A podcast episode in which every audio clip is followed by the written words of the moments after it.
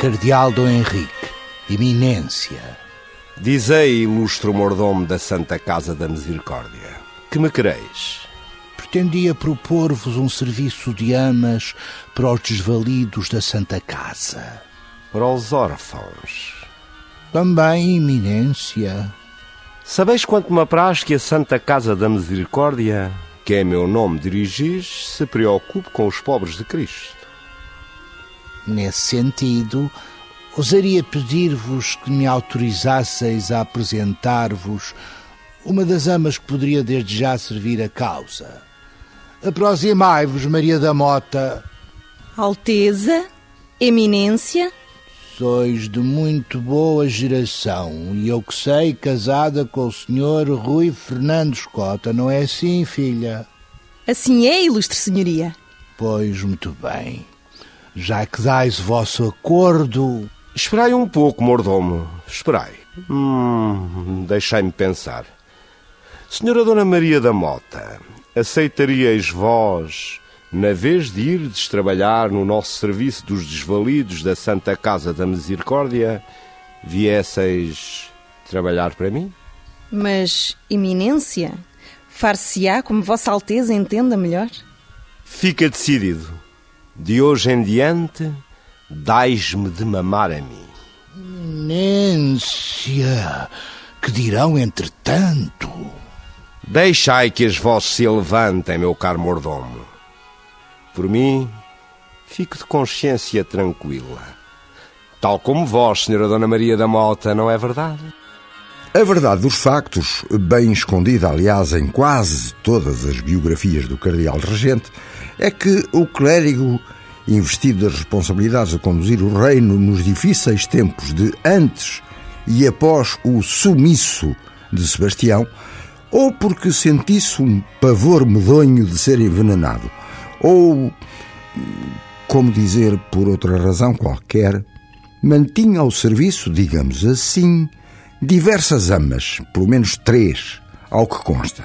Ainda hoje, em Évora, onde ele fundou e dirigiu a universidade, existe a Rua das Amas do Cardeal.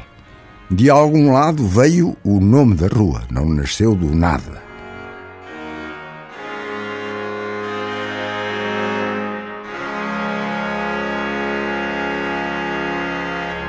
Flashback.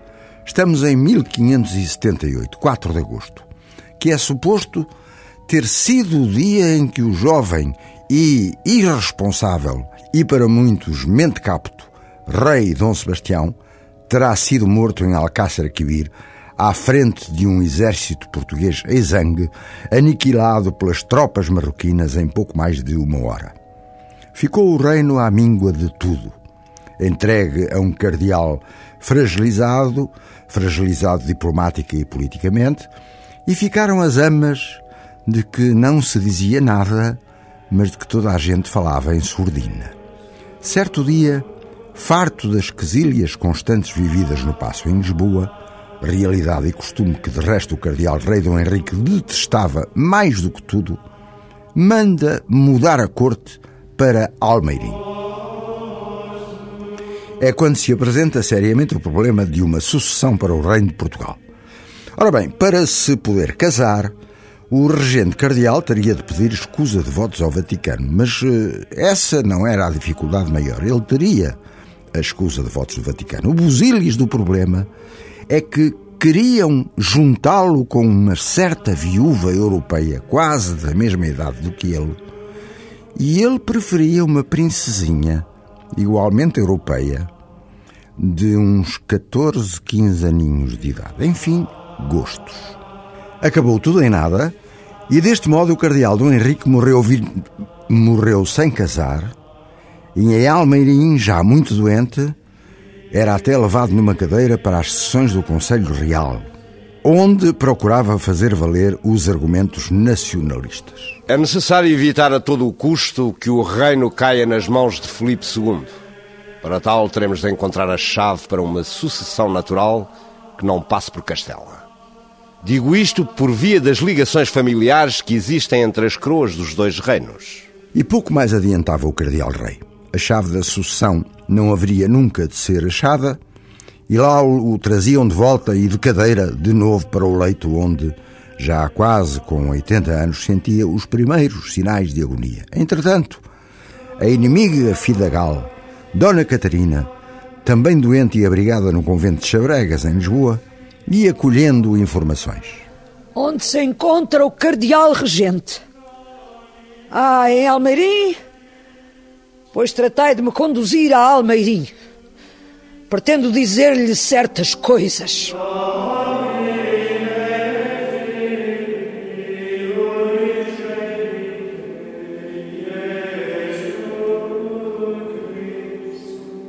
Com muito sacrifício, a ex-rainha sai em Calés de Chabregas e, à chegada a Almeirim, dizem-lhe que o velho cardeal está moribundo.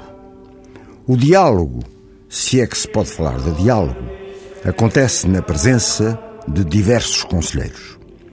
Não é apenas dramático, é de veras eloquente. Encontrai-vos, pois, perto do minuto final em que tereis de prestar contas a Deus. Ai. Padre decrépito. Ai. Mulherengo senil e hipócrita.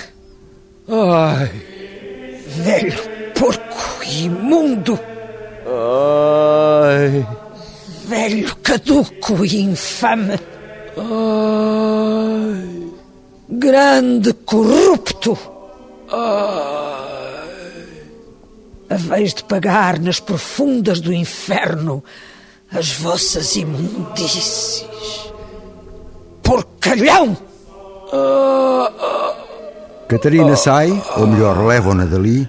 Os circunstantes nem querem acreditar no que ouviram. Que diabo o cardeal Dom Henrique, quizás muito perto do último suspiro, ainda é o rei de Portugal. Estamos no exato dia 31 de janeiro do fatídico ano de 1580 e o cardeal rei fina-se. E num gesto de pura alquimia radiofónica, chegam, em coro e em versão moderna e sarcástica, as amas do cardeal. Dar a teta a uma criança ou dar a teta a um bispo é como entrar numa dança em que o corpo não descansa, porque o velho não amansa e eu, mais que a teta, não dispo. E se o bispo é cardeal e o cardeal é regente, dar o peito não faz mal, dar o corpo é natural, pois quem manda em Portugal mama na teta da gente. Porém, deitada na cama, não sou dele nem de ninguém. Mesmo se o velho me chama, não me importo de ser ama, que quem a carne me mama, me rói os ossos também.